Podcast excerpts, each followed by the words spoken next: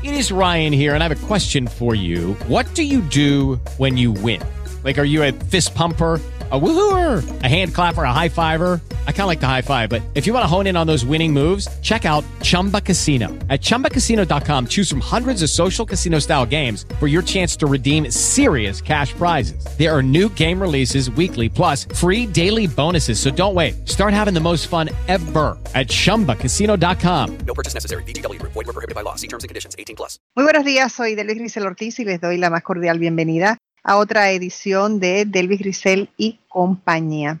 Bueno, estamos en la Semana de la Prensa, una semana especial para todos los que nos hemos dedicado toda la vida o gran parte de ella al mundo de la información, al mundo del periodismo.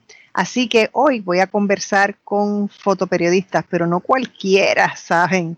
Hoy voy a conversar con fotoperiodistas que son de mi gente favorita como además de estar celebrando la Semana de la Prensa, nosotros estamos recordando también el aniversario del el verano pasado y todo lo que ocurrió con las protestas, me pareció que sería maravilloso reunir unos cuantos eh, fotoperiodistas para conversar cómo fue su experiencia en esa cobertura, que debe haber sido sumamente retante, porque Puerto Rico nunca había visto unas manifestaciones de esa categoría, nunca en su historia. Por lo tanto, la cantidad de imágenes fue infinita. Y cómo ellos se las arreglaron para hacer ese trabajo, eso es lo que nos van a revelar hoy. Así que abróchense los cinturones porque este programa va a ser muy, pero que muy interesante. Me acompaña Carlos Rivera Justi de El Vocero. Buenos días, Carlos, ¿cómo estás? Bien, bien, gracias. Saludos. David Villafañe del Nuevo Día y Primera Hora. Buenos días, David, gracias por estar aquí.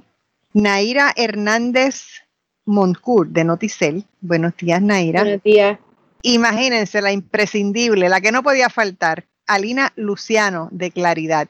Estamos en pandemia, así que hoy no ha habido helicópteros como la última vez, ¿verdad? No hay, no hay helicópteros. No sé, algunos de ustedes recordarán la primera vez que yo hice un programa con fotoperiodistas, pues llegaron todos tarde porque se quejaron en el parking porque habían, vieron un, helicóptero eh, que sobrevolaba el área y estaban pensando decidir si se iban detrás del helicóptero o si entraban a mi programa. Afortunadamente eso no va a ocurrir hoy. Así que vamos a empezar de inmediato con esta, con esta conversación y hablemos pues de lo que fue para ustedes el verano de 2019. Alina. Bueno, eh, yo como soy la más eh, veterana, pues uno, y, soy como soy, tú vives toda tu vida pensando en un evento como este. Y, y aunque tú te lo hayas añorado, lo hayas deseado, ver una manifestación de pueblo como la que se dio, nunca se prepara para cuando tú lo ves de primera mano. Así que eh, entre las emociones personales que cada uno de nosotros vivió en el momento y la responsabilidad histórica que conllevaba eh, documentar lo que está pasando ahí, pues fue una cosa bien emotiva. Digo, y emotiva con todas las circunstancias que, y los problemas que se dan. Todo el mundo tiene una cámara en estos días, o sea, que tú estás trabajando para tu medio, con tus compañeros y compañeras del medio, más todo el que tiene una cámara que también quería tener un recuerdo histórico, celulares, iPads, cámaras por doquier, la controversia que surge de que tú tienes que estarte moviendo entre una multitud grande, tú ibas a este en un camión tratando de buscar tu ángulo, más la policía, más todos los elementos que se unen, que, que hacen que la cobertura sea un poquito difícil. Pero en resumen, yo creo que mi gremio siempre ha estado a la altura de, coberturas como esta y no, esta no fue la excepción. Eh, Carlos. Bueno, pues además está decir que fue un privilegio poder eh, documentar este ese evento en particular, no solo todo lo que hemos hecho en años anteriores. Tengo que decir que a pesar de que era un evento, ¿verdad?, sin precedentes y en cierta medida inesperado, tengo que decir que sí otros eventos como los del primero de mayo del 2017 y 18 fueron unos eventos que particularmente eh, a mí en mi carácter personal y estoy seguro que al resto de los colegas sirvió de respaldo también para poder prepararnos para esa, esas noches que, pasamos en las calles del viejo San Juan. Porque con, el gas solamente, si no llegamos a tener el equipo necesario de protección, no íbamos a poder hacer el trabajo. Yo no quiero pensar los equipos, los, los, lentes, sin número de cosas, ¿no? me imagino que los retos eran enormes. Más el pues, clima, la lluvia, la lluvia también significó el aguacero que cayó en la marcha, el aguacero que cayó posterior, o sea, es bien, fuerte. Se perdieron cámaras ese día. Sí, sí, sí, fue, fue bien intenso porque ya llevábamos semanas ya trabajando todos los días, más de 12 horas, y, y a veces no teníamos ni sitios para, teníamos que entregar con rapidez y no teníamos ni lugar, había tanta gente, a veces tampoco teníamos señal. Para mí fue muy retante, eh, fue súper intenso, pero como dice el compañero, de verdad fue un súper honor y, es una experiencia que, que, jamás se va a olvidar. David. Fue una jornada bien de mucho estrés, no era simplemente, en el caso, en el caso del fotógrafo, ¿verdad? En este caso GFR, y Justy fue testigo muchas veces, era como que teníamos que estar tirando todo el tiempo dentro de este revolú, entre todo el estrés, jornadas largas, pero había que alimentar la web. Entonces era un reto adicional a lo que estábamos cubriendo, porque entre medio del gas lacrimógeno, del corri-corre, de las protestas, de la lluvia, había que enviar la foto. O sea, era mantener una audiencia constantemente conectada y hasta cierto punto competíamos con televisión. O sea, y fue un reto, o sea, mucho cansancio, horas largas sin comer, salías a las 3 de la mañana, ya a las 10 de la mañana estabas de nuevo en San Juan, parqueabas en la puntilla para que tu cajo no, no sufriera daño, subías a pie con el bulto, la laptop, tres cámaras, los lentes, la, los, el casco, la, la careta de gas lacrimógeno y sabíamos que una vez llegaran las 9 de la noche, ahí es que se iba a complicar todo. Y, pero fue una experiencia trabajar con estos compañeros que ya veníamos del primero de mayo, sabíamos cómo movernos, a diferencia que en el primero de mayo teníamos la milla de oro para correr y podernos mover. Aquí teníamos una calle que era la fortaleza con adoquines, la lluvia era un impedimento y tal vez esto me pasó a mí. Yo llegué a pensar hasta en un momento que estábamos caminando por tuberías de gas y ver gente rompiendo adoquines, prendiendo cosas en fuego, pues yo decía, diablo, yo que cubrí Humberto Vidal, esto, va, esto puede pasar igual. o, peor, o peor. O peor, porque estábamos literalmente en un campo de batalla donde las líneas que estaban debajo de nosotros eran líneas de gas.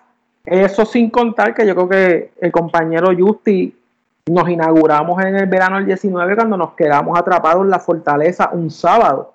El, sábado, no, no cualquier sábado, fue el sábado en el que el, sábado. fue liberado. Nos quedamos, eh, estaba Guapa, eh, Univisión, Justi, Noticias de Juan Costa, estaba Tonito y nos quedábamos secuestrados en Fortaleza hasta las 3 de la mañana porque no podíamos salir. Y estábamos acorralados estábamos acorralados, los, los dos portones estaban por manifestantes y eso era el inicio de lo que iba a pasar. Fue una jornada bien larga y al otro día pues fue peor. O sea, nosotros vivimos el secuestro en Fortaleza del verano del 19 sin poder comer, el desespero por salir, eh, negociar con la policía, mira, ¿qué podemos hacer? Necesitamos sacar nuestros vehículos, ya queremos irnos de aquí, llevamos aquí desde las 2 de la tarde, son las 2 y media de la mañana. y, y, fue un momento bien tenso. O sea, eso fue, eso fue básicamente como que el piscolabi a lo que nos íbamos a esperar. Nosotros estábamos, de hecho, esa noche literalmente estábamos preparándonos para tratar de dormir algo en la sala de prensa de Fortaleza Estamos acomodando las sillas de, de, la mesa, ¿verdad? Del comedor que tienen allí, entre fotoperiodistas y reporteros, tratando de acomodarnos de alguna manera para dormir aunque fuese media hora. Y justo en ese instante es que entonces nos dicen para afuera que ya pueden salir. Y como quiera, habían manifestantes todavía a esa hora y nos estaban grabando, de hecho, cuando íbamos saliendo. Sí, fue tenso, fue, fue una noche tensa. Y ustedes dirían, ustedes en particular, ¿Para ustedes fue el momento más tenso o ustedes tienen otras anécdotas que superaron eso? No, eso fue nada. Eso, fue el principio, eso, fue el principio. Eso fueron unas migajas. Los momentos tensos iban creciendo durante la noche, según los días iban pasando. según la incertidumbre. Cada día más gente. Cada día era más gente. A esto le sumas que te decían prensa corporativa. Entonces uno tenía que lidiar con que yo tengo que hacer mi trabajo, pero hay personas allá que te, que te estaban acusando, prensa corporativa, este, o te cuestionaban. Y a veces uno tenía que virarse para atrás y decirle a la persona, mira, tú sabes quién soy yo, busca mi nombre en Google y cuando leas quién soy yo, pues te callas la boca. Había que ponerse así porque fotoperiodistas somos pocos, fotógrafos es todo el mundo, todo el mundo tiene una cámara en la casa y todo el mundo quiere documentar, pero nosotros merecemos un respeto independientemente de la línea editorial que siga el periódico. Yo soy fotógrafo, yo voy a documentar la historia para futuras generaciones.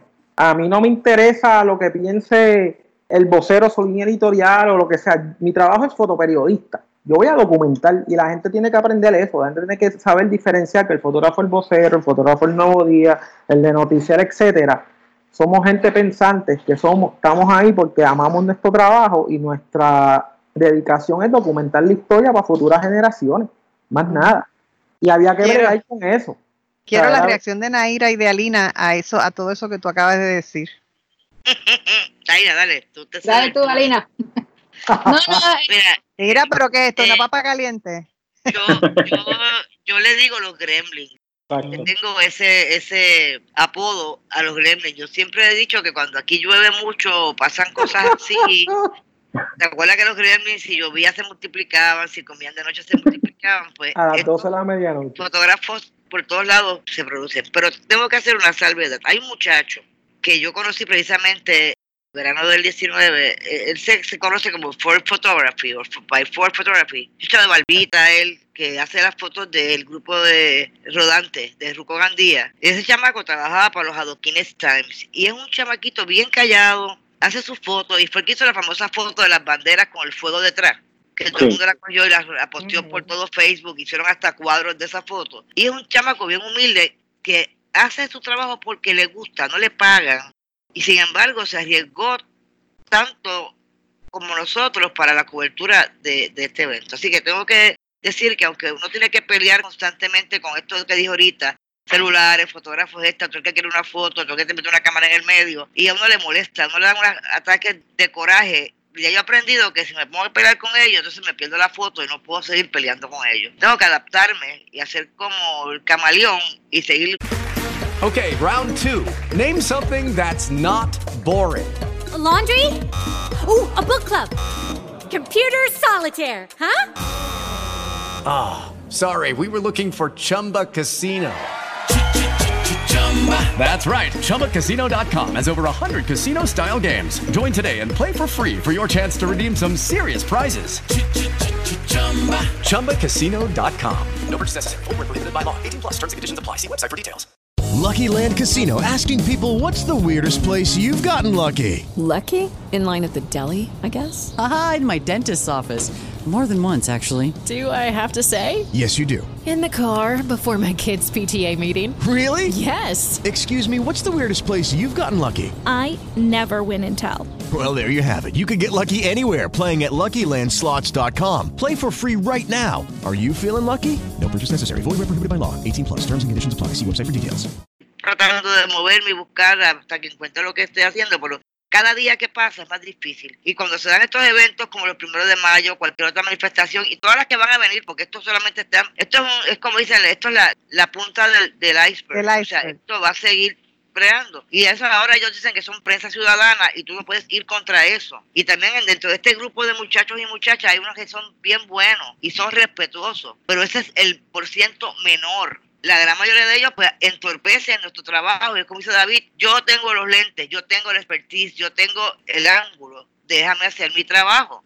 Pero no podemos tampoco pelear a la misma vez, quiero, ya que la semana de prensa, nosotros como gremio hemos dejado también que esto escale este nivel y no hemos podido buscar una alternativa o un, un vehículo o algún tipo de forma de opacar o minimizar este tipo de cosas, pero va a pasar, estamos en un, en un mundo totalmente digitalizado, todo el mundo quiere tener un live en Facebook, todo el mundo lo quiere transmitir, o sea que está bien, tenemos que ajustar, pero hay que buscar una forma de que podamos cohabitar y convivir todos en el mismo sitio. Sí, eh, tengo, que tengo, que, Naira, como no te quiero interrumpir en lo que vas a comentar, voy a hacer la pausa ahora y cuando regresemos de inmediato voy con, con tus comentarios. No se vaya nadie, regresamos en breve.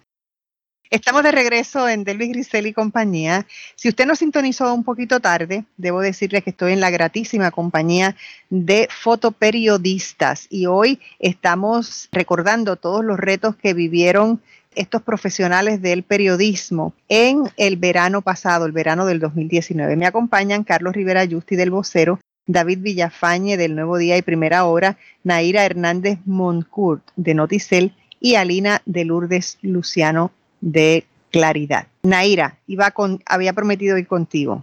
Sí, eh, pues que de lo que estábamos hablando, pues uno sí, uno se molesta y normalmente en casi todas las manifestaciones que cubrimos, pues siempre está la persona que pues que trata de, de meterse y, y, no de, y no dejarnos hacer nuestro trabajo, pero la adrenalina es tanta que realmente uno no debe de, de meterse con ello. Uno pues o los ignora o busca la otra manera de seguir haciendo tu trabajo y no interferir con ellos porque o es ellos o la seguridad de nosotros. Si nos ponemos a tú a tú, pues ya eso es perder.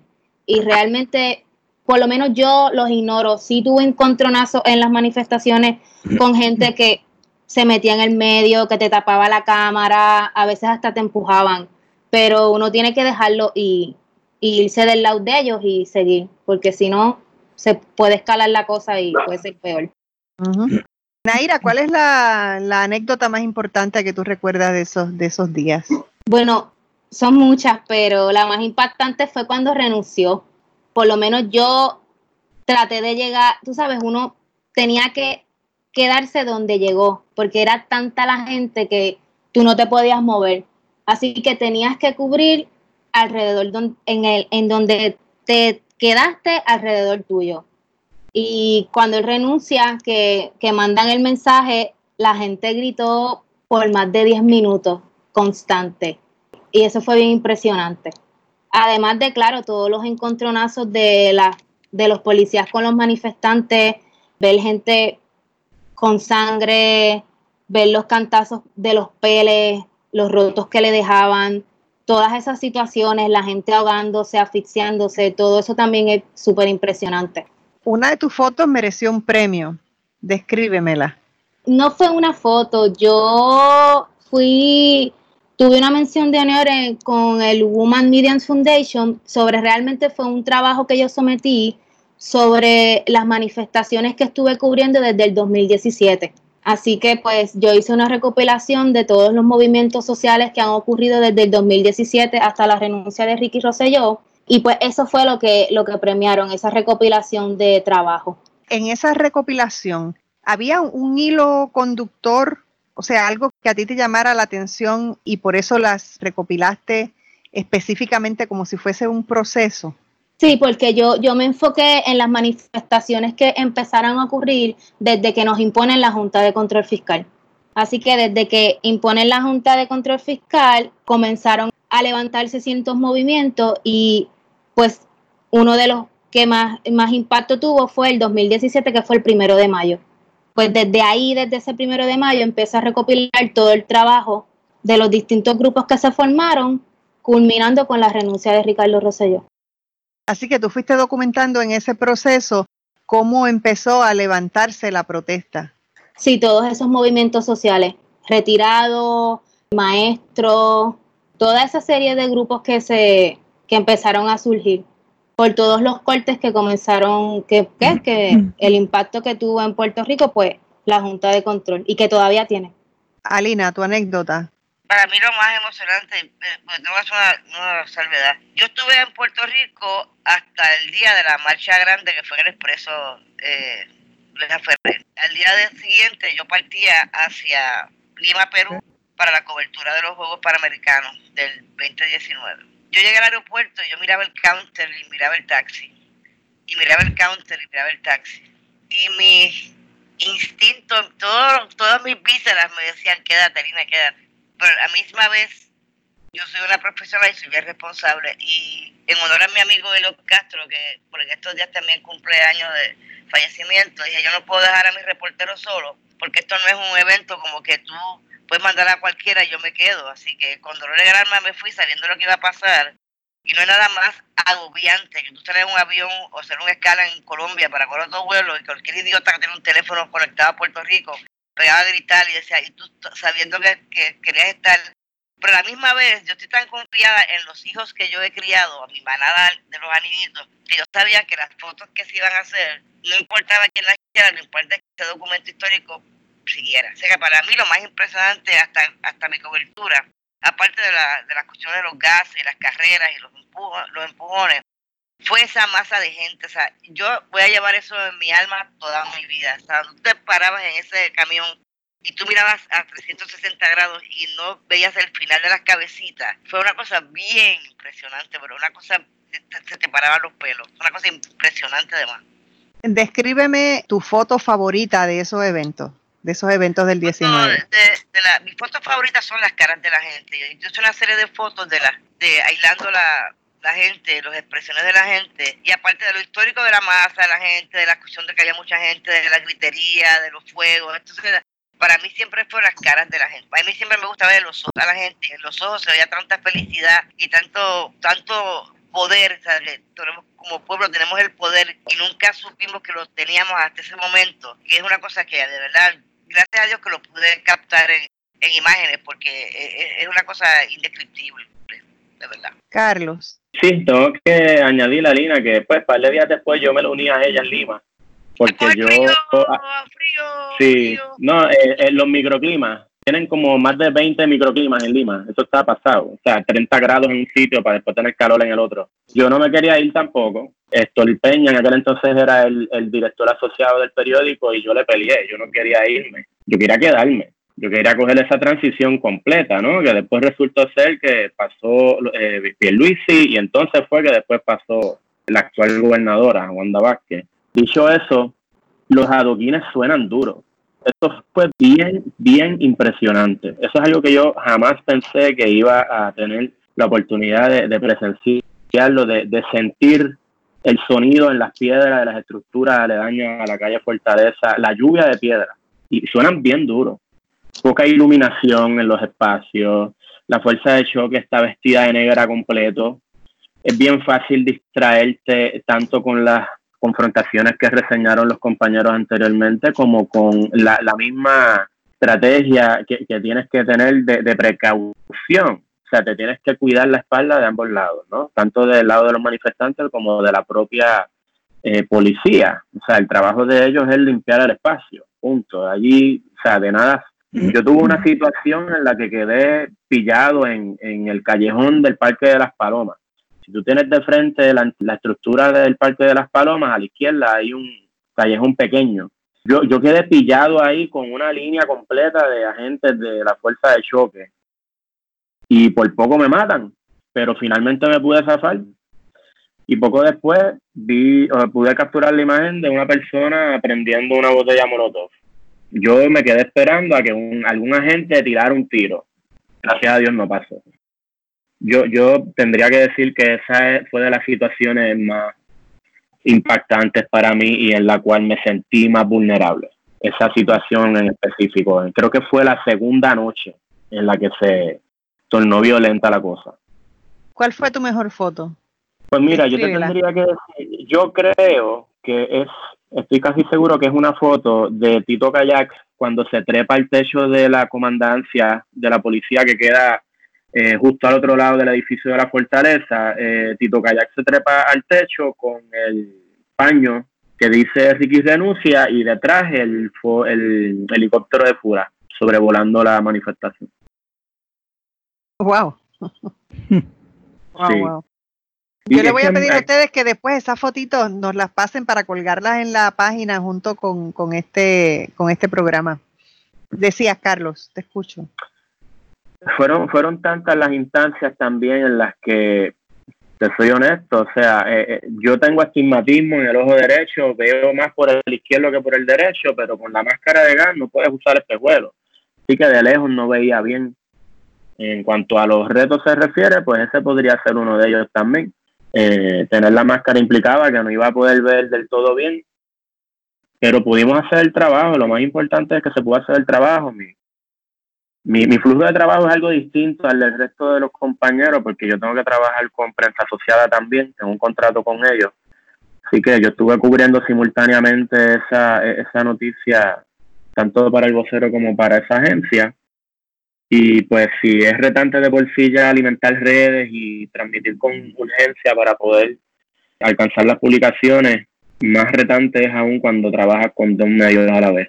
¿Y tus fotos le dieron la vuelta al mundo, las que enviaste a eh, Sí, sí, tanto, tanto en esa instancia como en otras como en los huracanes y, y las otras manifestaciones que se entornaron violentas también en los primeros de mayo. Ha sido un privilegio, de verdad, el poder llevar la información, ¿verdad? Porque aunque es difícil mantenerse imparcial en la cobertura y, hacer el trabajo de informar sin, permitir que las emociones o que las percepciones tengan, tengan eh, prioridad. Sí.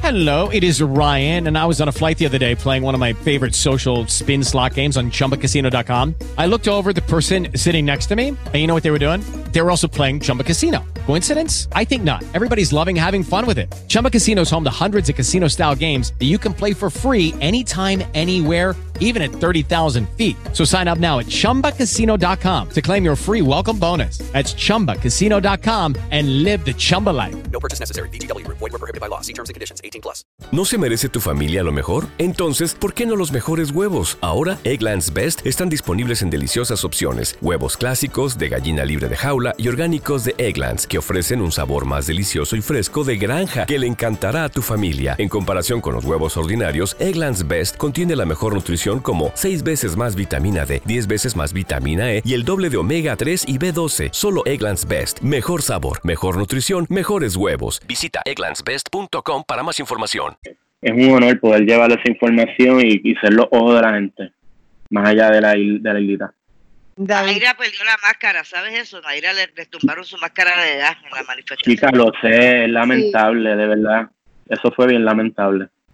Sobre todo sabiendo que ya tuvo una experiencia negativa tanto en el 2017 como 2018, que, que pues no la tenía y, me hiciste el cuento y yo no quiero saberlo. Digo, sé lo que es porque en el 2017 me pasó también, pero uy, no todo el mundo responde igual. Ese mismo día mi hermana iba, iba de camino a, a las protestas y fue, buscó la, la máscara en Casalina y me la trajo. Así que ese día pude cubrir porque tenía la, máscara. Es bien importante poder tener esa protección, de lo contrario es virtualmente imposible. Los adoquines resbalan. Ay, como También. No, y por otro lado, eh, tomar una foto con una máscara antigases debe ser una cosa eh, muy difícil, ¿no? Es incómodo. Es incómodo. David, Cuenta. David, David un experto, David es un experto con la máscara ya. Cuéntame, cuéntame, David. Eh, la foto, yo no tengo una foto favorita porque yo creo que cada noche era, o sea, era había una foto que marcaba ese momento. Yo creo que todas las fotos fueron importantes. En mi caso, eh, se trabajaban muchas cosas que no eran meramente estar en la misma calle Fortaleza. A veces, pues, nos, nos dejaban hacer un feature dentro de lo que estaba pasando para poder, ¿verdad? Darle un twist a lo que pasó el otro día. Para mí todas las fotos fueron importantes. Todas. David, tengo que hacer una pausa. Quédate ahí con eso, que tan pronto regrese de la pausa, continúo contigo, no se vaya nadie. Estamos de regreso en Delvis Grisel y compañía y continúo esta conversación con fotoperiodistas en la semana de la prensa y estamos conversando, si usted nos sintonizó un poco tarde, sobre sus retos, sus anécdotas con las protestas del 2019 que eh, las estamos conmemorando también en estos días. David, te interrumpí para ir a la pausa. Como decía, o sea, no tengo una foto favorita del verano del 19. Yo creo que cada foto marca un momento histórico, cada minuto era cambiante, muchos retos, como dice Justi. Yo uso espejuelos, tengo atismatismo, usar una máscara de gato donde el cristal es cóncavo y la cámara no te la puedes pegar como usualmente uno la usa, pues es bien jetante, especialmente de noche. En el caso de nosotros, nosotros nos, dieron un training de cómo usar la máscara de gas, cómo identificar que si los filtros ya estaban pasados y poderlos cambiar sin quitarnos la máscara de gas en el mismo momento del revolú. nosotros, nosotros teníamos una encomienda, ¿verdad? Que era documentar al máximo el verano del 19. Y el medio, pues, por el cual yo vengo, pues no escatimó en eso. Nosotros teníamos todas las facilidades, además de la presión, como dije al principio. Pero fue, si, el, si no estuviéramos viviendo el momento del COVID, yo creo que estuviéramos viviendo el verano del 2020. Y con la experiencia que tuvimos en el verano del 19, tal vez se nos puede hacer un poco más fácil la cobertura porque ya conocemos las salidas, conocemos las calles, conocemos cómo la Guardia Choque va a operar, porque no creo que ellos hagan un plan distinto a lo que ya uno conoce. Ya conocemos las caras de las personas, uno ya sabe quiénes son los, ¿verdad? Las personas que, que van a provocar todo esto, porque pues como todo, se dividen los bandos, pero es, es algo que nosotros llevamos gastando María, llevamos gastando el verano del 2020 y... Terremoto. Terremoto. Terremoto. Pero el verano del 2020 fue más físico. Yo me acuerdo un día, el compañero aquí, Carlos Justi, que nosotros son de broma, tenemos esta frase que dicen, diablo, le metieron, él nos dice con referencia a un fotógrafo de Getty, al de Getty. al de Getty, ya te le metieron caliente y fue que le metieron con una bala de goma en la cabeza y el fotógrafo estaba sangrando. Acuérdate que nosotros podemos decir prensa, prensa, gritar prensa, pero a la hora de la verdad la policía no distingue quién es prensa y quién no. Ellos hacen su trabajo, empiezan a tirar, a desalojar. Yo, tu, yo, me, yo tuve pateando cartuchos de, de gas lacrimógeno porque me caían al frente y tenía que salir de ahí como dice Justi, oscuro total, ellos vestidos de negro, humo. Ah, e, era como que si no éramos personas tácticas, en ese momento aprendimos a ser tácticos, porque después llegó a un punto que éramos grupos de cuatro en cuatro de fotógrafos. Y si nos movíamos, nos dábamos en el casco, como los militares, para saber que nos teníamos que mover.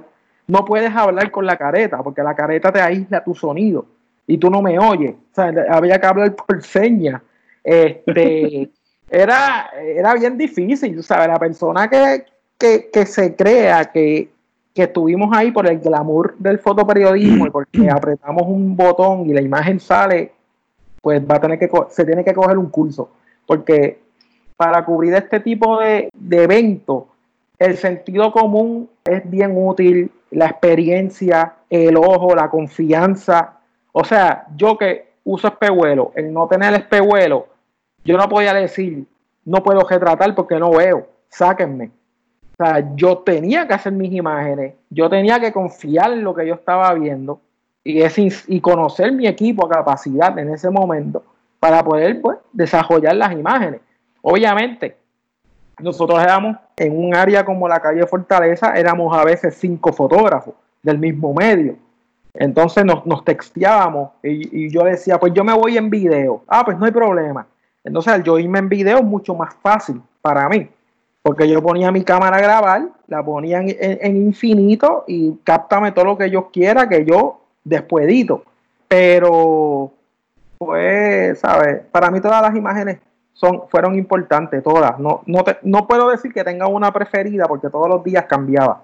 ¿Sabes? Yo creo que para mí todas es lo que puedo decir, ¿verdad? Dentro de, de lo que vi. Naira. Pues creo que tampoco tengo favorita, pero sí durante todas las manifestaciones trato de visibilizar la mujer.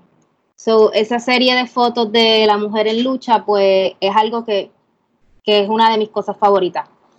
Así que eso, creo que no tengo favorita. Es que es como dice David, todos los días habían tantas, tantas, tantas imágenes que, escoger favoritas no. Y diferentes, diferentes personas, este, gente mayor, jóvenes, niños, este, grupo, eh, eh, estaba también la, la, los performances que estaban haciendo diferentes grupos culturales, o sea, esa, tú, mirabas por cualquier esquina, y, o sea, en el caso mío yo no podía cubrirlo todo, gracias a Dios que uno se nutre de un montón de gente que ayuda, pero, pero no es fácil. Y son muchos momentos porque tú empezabas cubriendo por el día y terminabas, terminabas con los disturbios por la noche y pues todas son distintas, todas son buenas. Es verdad, o sea, es verdad. Es como tengo una favorita. O sea, es como dice Naira.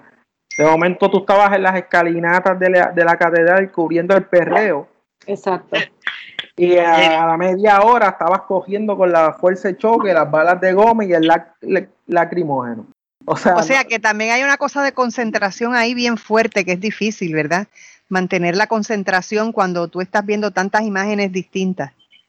El cansancio. Imagínate, imagínate correr también con la gente que deja las botellas de agua tiradas. O sea, que tú te podías, no estás viendo al del frente porque tienes un montón de gente. O sea, tú no estás mirando para el piso, estás mirando para el frente. O sea, que eh, era un reto tú sobrevivir, eh, correr una cuadra allí, porque tú no sabías qué objetos estaban en el piso, que te vas a encontrar. O sea, y la gente estaba. Y, y un, tienes un, un diverso grupo concentrado en un sitio.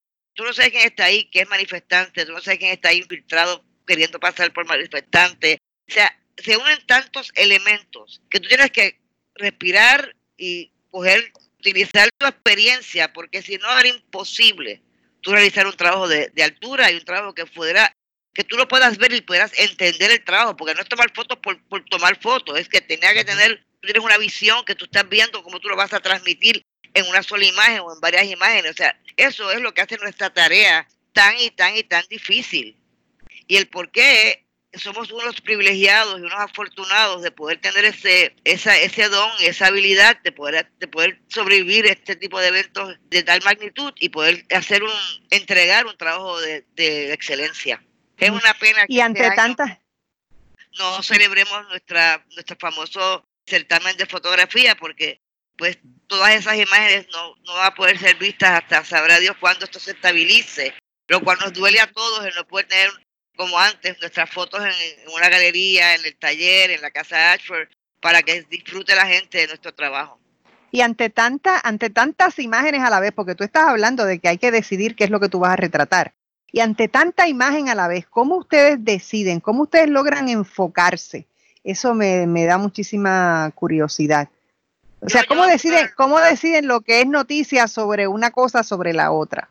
De hecho, editar tu trabajo en, en 20 o tre- eh, 25 minutos o menos es ya de por sí difícil cuando tú tienes tres- 300, 350 imágenes que has tomado en un transcurso de una hora. Pero volviendo a lo que dijo Carlos Justi, o sea, eh, tú tienes un, cada, cada medio tiene una, una línea editorial y tú sabes más o menos qué fotos se te van a usar y para qué las quieren. Y eso es lo que la experiencia te da, te da la habilidad de poder tener el, el filtro para poder llevar estas cosas y reducirlas a unas fotos en particular. Y además todos nosotros tenemos también nuestro propio gusto, nuestras propias cosas que nos llaman, como el imán. Estas son las fotos que a mí me gustan.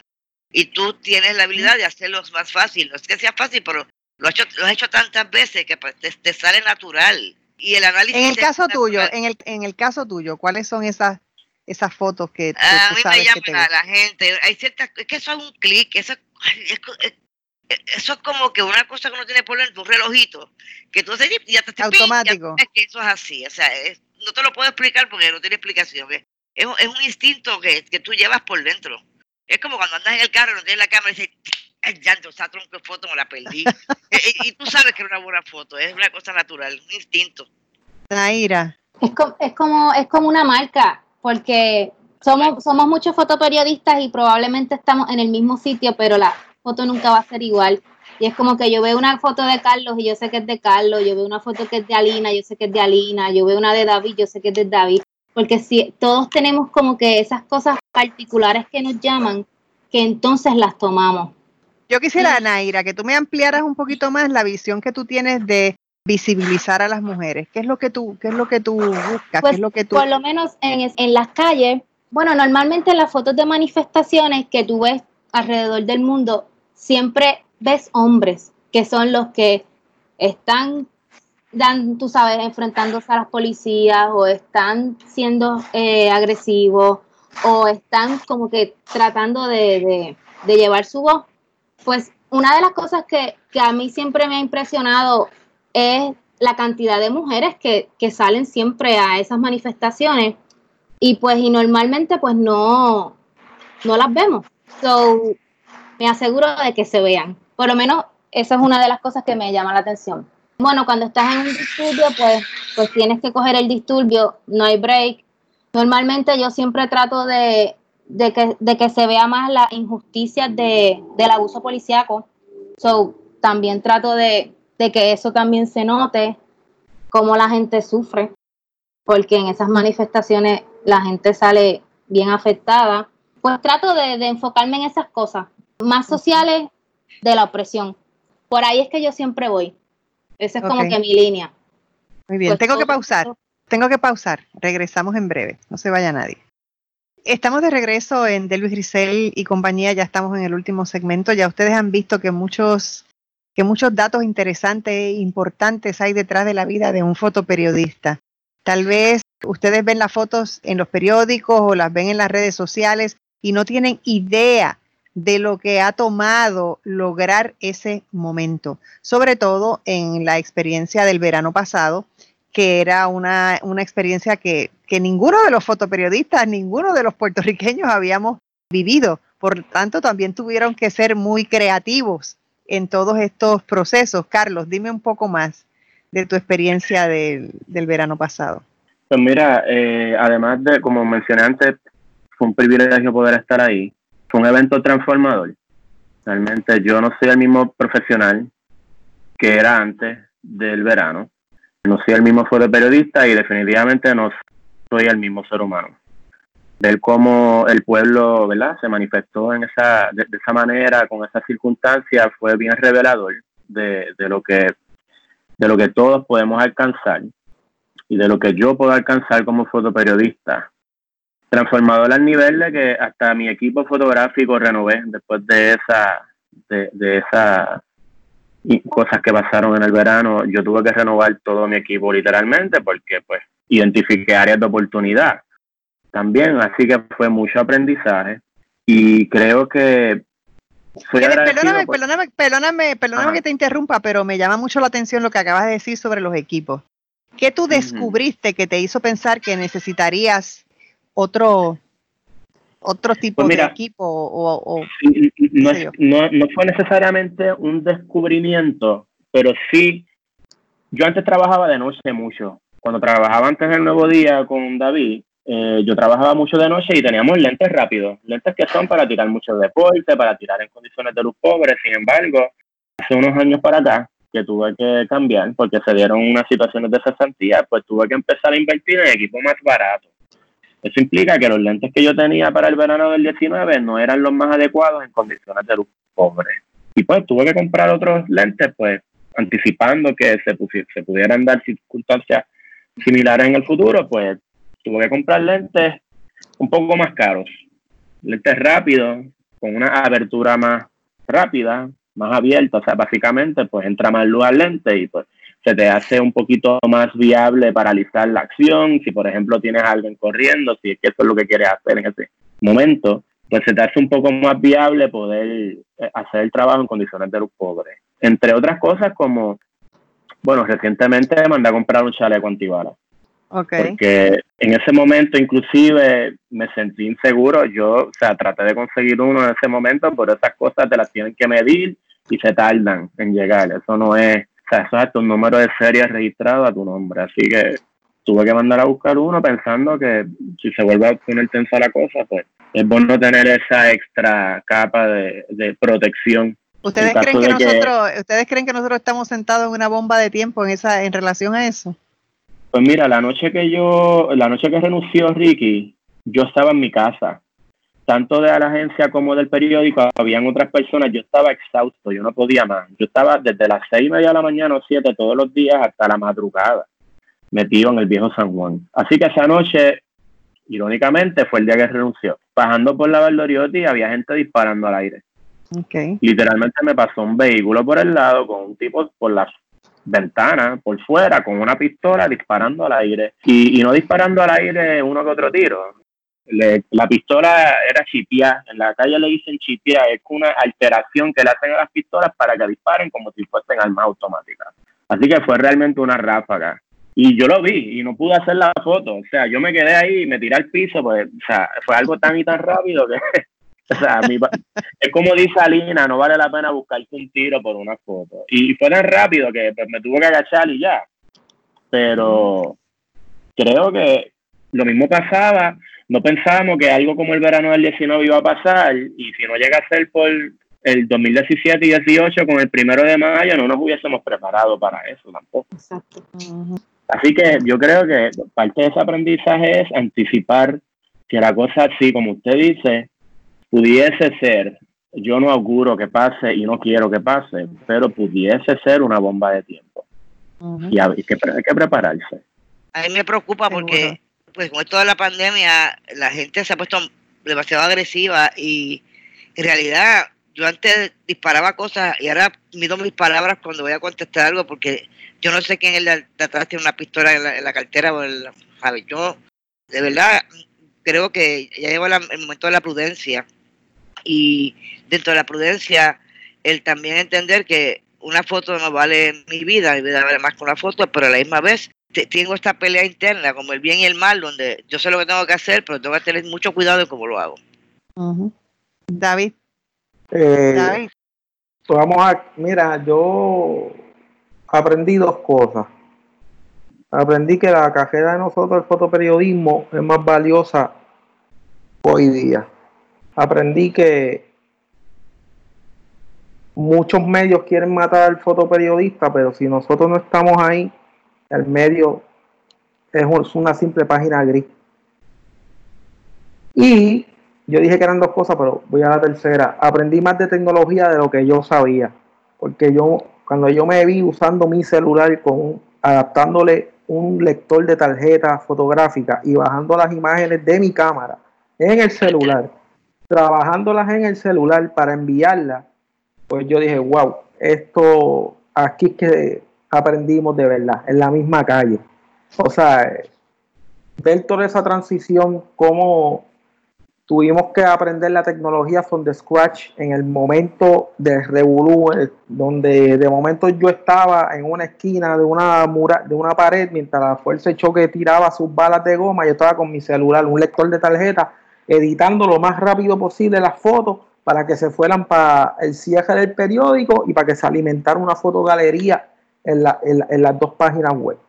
O sea, yo creo que el verano del 19 a cada uno de nosotros nos dio